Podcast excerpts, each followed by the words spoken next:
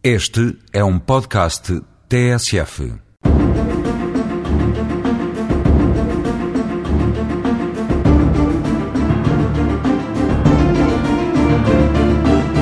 No casamento vigora o princípio de igualdade entre marido e mulher no que toca aos seus deveres e direitos. Antes do 25 de Abril, era o marido, como chefe de família, a decidir em todos os atos da vida conjugal comum.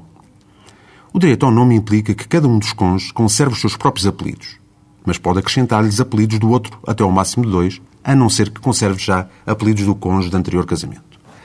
O direito ao exercício da profissão ou outra atividade significa que cada um dos cônjuges pode exercer qualquer profissão ou atividade, nomeadamente de índole empresarial, sem consentimento do outro.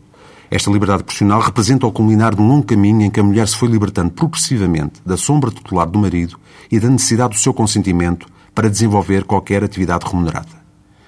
Qualquer que seja o regime de bens, pode cada um dos cônjuges fazer depósitos bancários em seu nome exclusivo e movimentá-los livremente. Cada um dos cônjuges tem, salvo as exceções legalmente previstas, a administração dos seus bens próprios, bem como dos bens comuns do casal.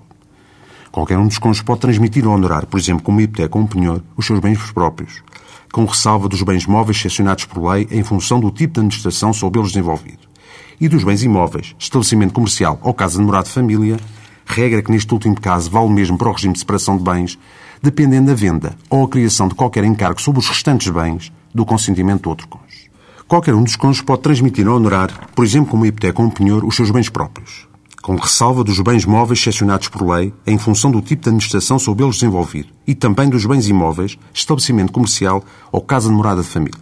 Regra que neste último caso vale mesmo para o regime de separação de bens dependendo da venda ou a criação de qualquer encargo sobre os restantes bens do consentimento do outro cônjuge.